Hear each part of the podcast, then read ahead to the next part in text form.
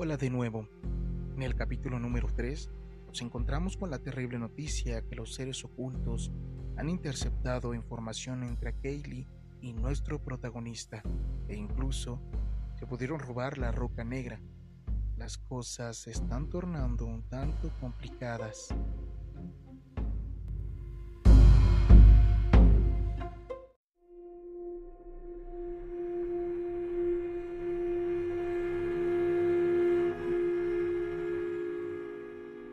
Los seres desconocidos, escribió a Kaylee, con una caligrafía cada vez más temblorosa y lamentable, habían empezado a acorralarlo con más determinación que nunca.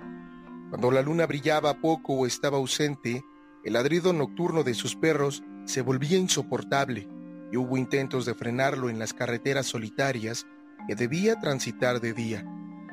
El segundo día de agosto, mientras iba al pueblo en su auto, encontró un tronco de árbol bloqueándole el camino en una parte muy boscosa de la carretera, mientras que el ladrido de los sabuesos que había llevado consigo le advirtió que los seres debían estar acechando cerca. No se atrevía a imaginar qué habría pasado si los perros no hubieran estado ahí, y ahora no salía de casa sin llevar consigo al menos a dos de sus fieles e imponentes compañeros. Los días 5 y 6 de agosto ocurrieron otros episodios en el camino. En una ocasión, un disparo rozó su auto y en el otro los ladridos de sus perros dieron cuenta de la presencia maldita de los seres ocultos en el bosque.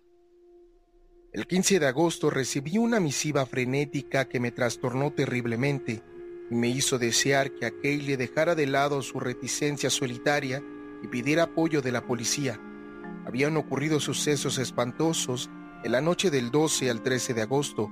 Fuera de la granja volaron disparos y tres de los doce grandes sabuesos aparecieron muertos por la mañana. Había infinidad de zarpazos en el camino de tierra, los cuales estaban acompañados de las huellas humanas de Walter Brown. A Kaylee había empezado a llamar a Bradleboro para conseguir más perros, pero la comunicación se perdió antes de que pudiera decir mucho. Después fue a Bradleboro en su auto y escuchó que los empleados de la compañía telefónica encontraron el cableado principal cercenado en alguna parte de las colinas desiertas al norte de Newfane. Pero ya iba de vuelta a casa con cuatro perros nuevos y varias cajas de municiones para su gran rifle de cacería. Esa carta, la cual escribió desde la oficina de correos de Bradleboro, llegó a mis manos sin demora. Para entonces, mi actitud ante la situación estaba dejando de ser rigurosa y científica para volverse personal e inquietante. Temía por a en esa granja solitaria y remota. Y en parte, también temía por mí mismo, dada mi conexión definitiva con el extraño problema de las colinas. Las cosas se estaban saliendo de control. ¿Me arrastrarían y devorarían también? Al contestarle esa carta, lo insté a buscar ayuda e insinué que yo mismo tomaría cartas en el asunto si él no lo hacía.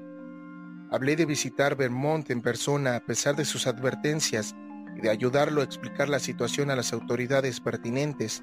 Sin embargo, en respuesta, recibí un telegrama desde Bellosfall que decía así.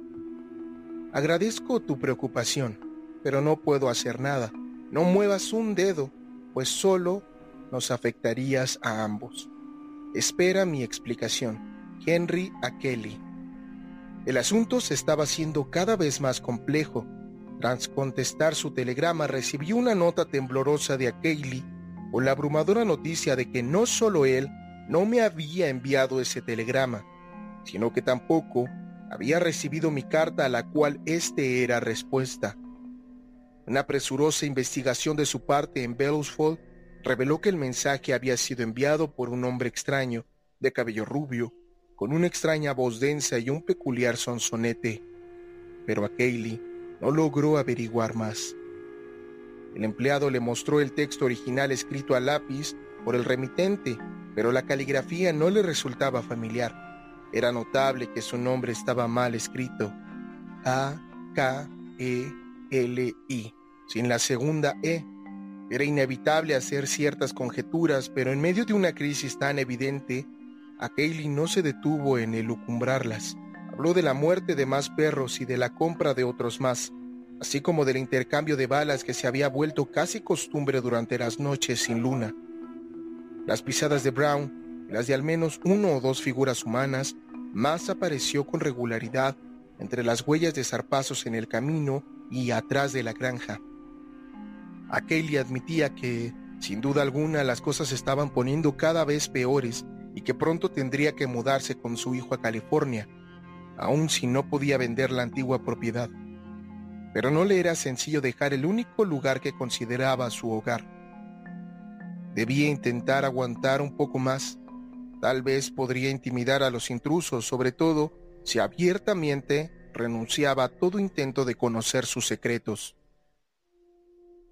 Escribí a Kaylee de inmediato y reiteré mi intención de ayudarlo, además de hablar de nuevo sobre visitarlo y convencer a las autoridades de que estaba en verdadero peligro. En su respuesta, parecía menos reticente a ello de lo que uno hubiera esperado por sus actitudes previas, pero dijo que lo postergaría un poco más, lo suficiente como para dejar todo en orden reconciliarse con la idea de dejar atrás el lugar que amaba casi de forma enfermiza. La gente miraba con recelo sus estudios y especulaciones, así que lo mejor sería salir de ahí discretamente y, sin despertar más dudas sobre su cordura. Admitía que ya estaba cansado, pero quería salir de ahí con dignidad, si aún era posible. Esta carta me llegó el día 28 de agosto, tras la cual preparé y envié una respuesta lo más alentadora posible. Al parecer mi apoyo tuvo efecto, pues a tenía menos horrores que contar cuando dio respuesta a mi nota. Sin embargo, no se leía muy optimista y expresaba la creencia de que era solo la luna llena lo que estaba manteniendo a raya a las criaturas. Esperaba que no hubiera noches demasiado nubladas y hablaba vagamente sobre emigrar a Bradelboro cuando la luna menguara. De nuevo le escribí en un tono alentador, pero el 5 de septiembre llegó una misiva nueva que sin duda había sido enviada antes de mi último correo, a la cual no pude dar respuesta esperanzadora. Dado su importancia, creo que vale la pena transcribir en su totalidad el texto tembloroso, tanto como me lo permitía la memoria. En esencia iba así. Lunes, querido Wilmar, una postdata desoladora a mi última carta. Anoche estuvo muy nublado pero sin lluvia y no pasó ni un rayo de luna. Las cosas se pusieron muy mal y creo que el fin se acerca a pesar de nuestras esperanzas. Después de medianoche algo aterrizó en el techo de la casa. Los perros se apresuraron a ver qué era. Escuché mordiscos y desgarros, y luego uno de ellos logró subirse al techo al trepar por un ala de la casa. Hubo una pelea terrible allá arriba y escuché el aterrador zumbido que nunca olvidaré. Luego hubo un olor agobiante más o menos al mismo tiempo entraron balas por la ventana y casi me hieren. Creo que una cuadrilla de las criaturas de la colina se acercó mucho a la casa cuando los perros se dividieron por el alboroto en el techo. No sabía qué había arriba, pero me temo las criaturas están aprendiendo a manejarse mejor con sus alas siderales. Apagué la luz y utilicé las ventanas como mirillas por las cuales asomé el rifle y disparé en varias direcciones a suficiente altura para no herir a los perros. Eso pareció ponerle fin al asunto, pero por la mañana encontré grandes charcos de sangre en el patio, junto a los charcos de una sustancia verde pegajosa que tenían el peor hedor que he olido jamás. Me subí al techo y encontré más gomia verde ahí. Cinco de los perros habían muerto. Me temo que a uno lo maté por apuntar demasiado bajo, pues recibió un disparo en la espalda. Ahora estoy arreglando los cristales que se rompieron con los disparos e iré a Bradelboro a comprar más perros.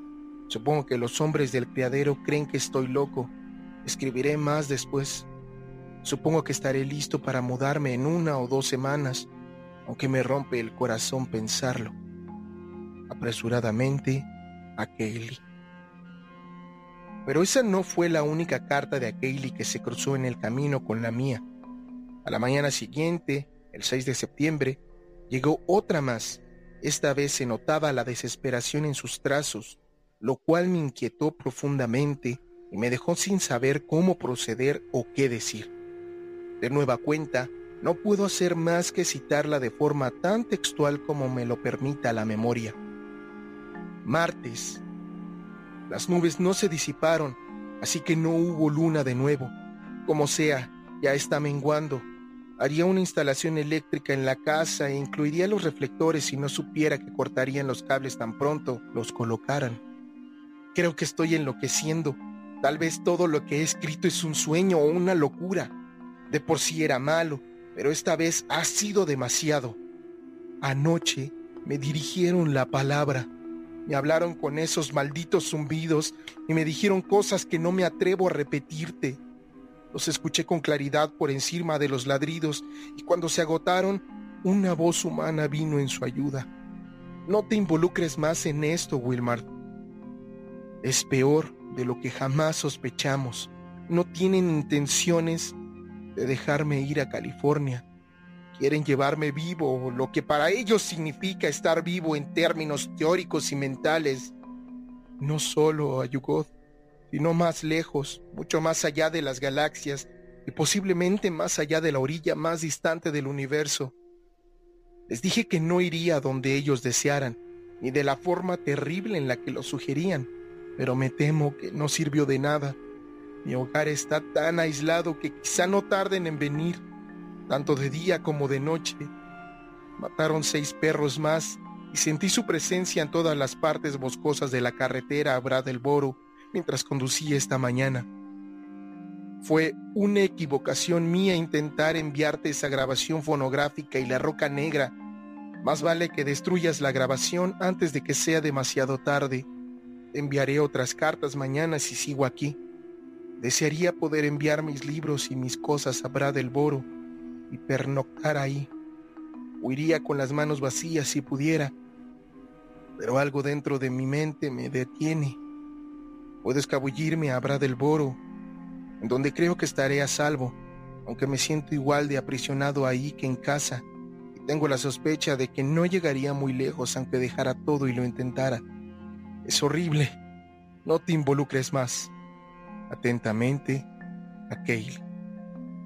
No dormí toda esa noche después de recibir tan terribles noticias y dudaba por completo de la cordura que le quedaba a Kaylee. El contenido de la carta era una locura absoluta, pero su forma de expresar las cosas, en vista de lo que había pasado antes, tenía una gran capacidad, aunque lúgubre, de convencimiento. No hice el intento de contestarla, pues pensé que sería mejor esperar a que Kelly tuviera tiempo de dar respuesta a mi última carta. Al día siguiente, llegó dicha contestación, aunque el material fresco que contenía opacaba en gran medida los puntos de la carta que contestaba nominalmente. Esto es lo que recuerdo de aquel texto garabateado y con manchas de tinta propias de la escritura frenética y apresurada. Miércoles. Llegó tu carta, pero no sirve de nada discutir más. Ya me resigné. No sé por qué sigo teniendo algo de voluntad para combatirlos. No puedo esperar, aunque quisiera dejarlo todo y huir. Vendrán por mí. Me escribieron una carta ayer. El empleado de correos la trajo mientras yo estaba en Bradleboro. Estaba sellada y enviada desde Bellows Dice lo que quieren hacerme, pero no puedo repetirlo. Cuídate las espaldas. Rompe la grabación. Sigue las noches nubladas y la luna menguante. Ojalá me atreviera a pedir ayuda. Me daría más confianza. Pero quien viniera me llamaría loco a menos de que tuviera pruebas. No puedo pedirles que vengan sin razón alguna. No he tenido relación con nadie ni la he tenido en años. Pero no te he dicho lo peor, Wilmar. Prepárate para lo que sigue porque te dejará frío. Juro que estoy diciendo la verdad. Aquí va. He visto y tocado a uno de los seres, o una de sus partes. Dios, fue horrible. Estaba muerto, por supuesto. Uno de los perros lo atacó y lo encontré cerca de la perrera esta mañana. Intenté guardarlo en un cobertizo para convencer a la gente de que son reales, pero el cuerpo se evaporó en cuestión de horas. No queda nada. Como sabes, todos los cuerpos vistos en los ríos aparecían solo la primera mañana después de la inundación. Y esto es lo peor. Intenté fotografiarlo para que lo vieras, pero al revelar la película no se veía más que el cobertizo. ¿De qué estarán hechos esos seres? Lo vi, lo toqué y además dejan huella. Sin duda, están hechos de materia, pero ¿de qué tipo? La forma es indescriptible. Era como un gran cangrejo con montones de aros carnosos y piramidales o nudos de un material grueso y viscoso cubierto de antenas donde iría la cabeza. Esa sustancia verde y pegajosa debe ser su sangre o su jugo. Y vendrán más de ellos a la tierra en cualquier momento. Walter Brown ha desaparecido. No se le ha visto vagabundear por sus lugares habituales de las poblaciones cercanas. Debo haberlo herido con uno de mis disparos, aunque al parecer las criaturas siempre intentan llevarse a sus muertos o heridos. Fui al pueblo esta tarde sin problemas, pero temo que están empezando a contenerse porque saben que ya me tienen. Estoy escribiendo esto desde la oficina postal de Brattleboro. Tal vez sea el adiós. Si es así, escríbele a mi hijo George en San Diego, California 176. Pero no te atrevas a venir aquí. Escríbele al muchacho si no sabes de mí en una semana y busca cualquier noticia extraña en los periódicos. Jugaré mis últimas dos cartas si me queda fuerza de voluntad. La primera es intentar envenenar a los seres con gas. Ya tengo las sustancias químicas adecuadas y he diseñado máscaras para los perros y para mí. Y eso, si no funciona, advertiré al alguacil. Si quieren pueden encerrarme en un manicomio, pues sería mejor que lo que las otras criaturas me harían. Tal vez logre que presten atención a las huellas alrededor de la casa. Son sutiles, pero las encuentro cada mañana. Aunque tal vez la policía crea que yo las falsifiqué de alguna forma pues todos ellos creen que soy un tipo estrafalario. Debo intentar que un policía estatal pase la noche aquí y lo vive en carne propia, aunque seguramente las criaturas lo sabrán, que se contendrán esa noche. Cada vez que intento telefonear por las noches cortan la línea. Los de la compañía de teléfonos lo consideran muy extraño y creo que testificarían a mi favor, si es que no creen que corto los cables yo mismo. Hace ya más de una semana que he dejado de intentar que las reparaciones persistan. Podría lograr que algunos de los campesinos más incultos corroboraran la existencia de los horrores, pero la gente se burla de lo que ellos dicen y además llevan tanto tiempo evitando mi propiedad que ya no están al tanto de las novedades. Ninguno de los campesinos venido a menos se acercaría a menos de un kilómetro de mi casa, ni por todo el dinero del mundo. El cartero ha oído lo que dicen de mí y hace bromas al respecto, pero Dios, si tan solo supieran que es real. Creo que intentaré que él preste atención a las huellas, aunque suele venir por las tardes y para esa hora ya han desaparecido. Si conservara una de ellas tapándola con una caja o una olla, seguramente creerían que es falsa o que es una broma. Desearía no haberme vuelto tan ermitaño pues la gente ya no viene de visita como solía hacerlo. Nunca me atreví a mostrarle la roca negra ni las fotografías, ni mucho menos las grabaciones a nadie que no fueran los campesinos incultos. Los otros habrían dicho que lo falsifiqué todo y se habrían burlado de mí, pero todavía podría intentar mostrar las fotos. Reproducen las huellas de los zarpazos con claridad, aun si los seres que dejan esas marcas no pueden ser fotografiados. Lástima que nadie más haya visto esa cosa esta mañana antes de que se esfumara. Pero ya no sé si me importa.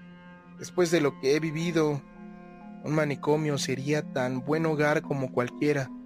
Los médicos pueden ayudar a divorciar mi mente de esta casa, pues es lo único que podría salvarme.